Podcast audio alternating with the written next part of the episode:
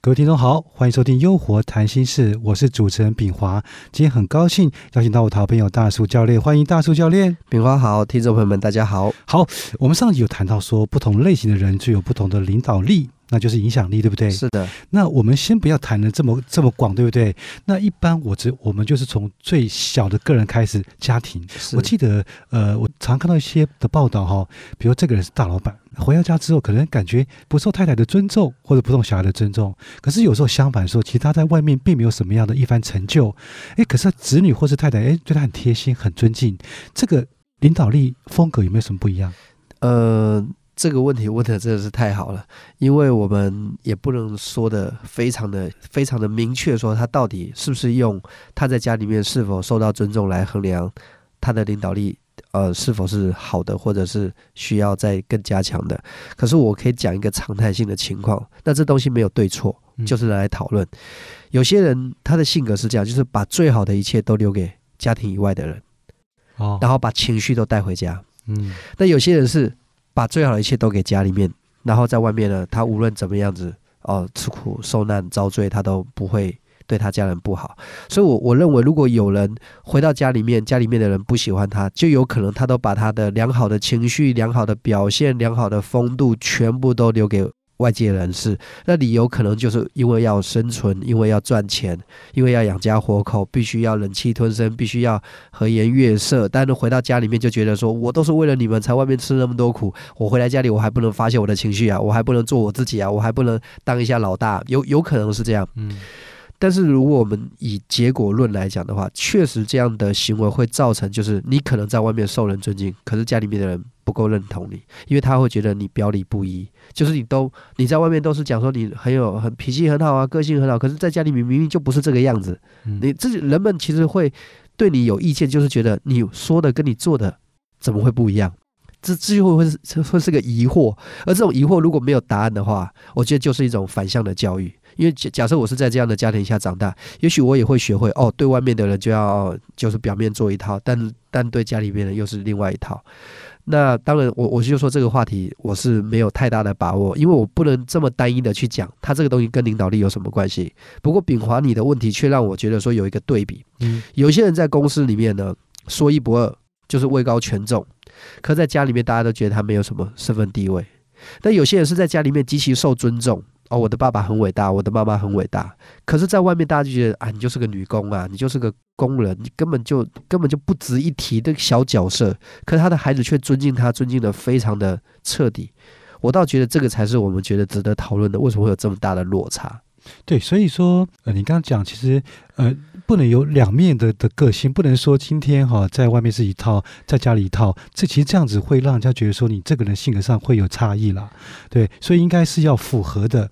那那怎么会有？怎么会说最好的方式就是说在外面受人尊敬，在家里也受人尊敬，这样最好嘛？是，这是才最平稳的一个领导风格。虽然他他有难度。但它是一个追求，这个追求就是说，我不但是赢得家人的尊敬，我也赢得外人的尊敬，或者是我不但赢得了外人的尊敬，我也赢得了家人的尊敬。我觉得这样子是一种很好的追寻的方向跟境界。那多数的人如果做不到的话，可能会有一段呃青黄不接，或者有一段过渡时期是要熬得过去的。因为就我自己做培训这么多年，我其实看到了很多人都是必须要等看到结果。才能转换对你的认知。好比说，假设有人起初在外界，他外面的人对他都很欣赏、很认可，可是家里面的就觉得啊，这个人不行，不孝啦，或者是不没有定性啦，缺乏耐心啊，然后不愿意付出啦。可是往往是这个人在外面，他经过一段时间的坚持，他取得顾客的认同，他拿到了大笔的订单，或者他的创业成功，然后回过头来，他如果能够回馈回来他的家庭。那也许那一天家里的人就会对他的误解会冰释啊，原来你过去对家里面付出这么少或给这么少，是因为你要在外面创造一个更大的呃呃这样的福利，或者是更大的一个生活更好的生活方式来奉献给家人。也许那一刻的时候会平反，可是，在没熬到那一刻之前，我觉得是煎熬的。嗯，就是你可能会面临一种，就是外面的人对你很尊敬，家里的人对你很不屑。可是你要怎么去面对？我觉得这个怎么样加快这个时间，也许是一个不错的方向，可以探讨的主题。这是其中一种情况。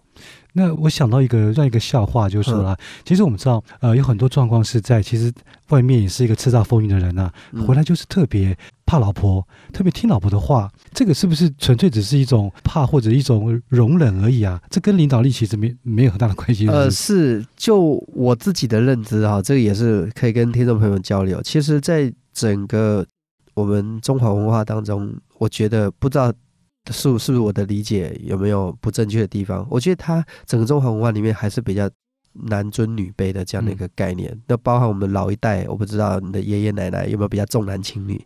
像我是有的，我我们我们奶奶是非常重男轻女，像我是孙子嘛，那有饼干啊什么都是没有问题。那我姐姐他们就很难会，因为就觉得就是孙子就是好，那孙女就没那么值钱的，类似像这样。那也包含了说，我觉得说，在整个我们华人的环境里面哦，其实是滋养出蛮多这种啊男子气概出来的大男人主义。那就我个人而言呢，我觉得。您刚才提的那件事，我觉得怕老婆这件事情，我觉得用怕可以算是一种比较啊开玩笑的词，可是我真的觉得这是一个男人的风度，这个风度就是他不跟他的女人去计较哦，不要说你让你的女人怕你，其实不就是我我也要强调是让人家怕你不算是领导力哦，呃，我们上一集谈到的北韩的领导人让人民怕他，这不是真正的领导力。人民会怕你，就代表你不是用你的呃能力跟情感去领导的人民，而是用武力跟武装。就因为你不听话，我就我就得找你麻烦，我把你关起来啊，或者我就迫害你啊。所以我觉得，如果老婆是怕老公的，那肯定这个老公没什么领导力。可是如果老公愿意怕老婆的话，我觉得那应该是一种生活情趣啦。我我们可以把这个话题留到下一集再来谈，好像蛮有趣的。觉得还蛮有趣，就是说，其实从那个传统中华文化去看，就是说，其实呃，夫本来就照顾妻嘛，妻要体谅夫嘛，这个才是真的一种一种阴阳调和了哈。我觉得怕老婆这个话题，我还想再聊，我们可不可以留到下一集？因为我个人对这个三个字，我觉得有很，我觉得有很多可以发挥的空间。我也蛮怕老婆的。好，那我们怎么，我们就下回见真章好了。今天非常谢谢大叔教练的分享。好的，感谢炳华，谢谢。好，别忘了继续收听我们的《优活谈心事》，拜拜了。好，拜拜。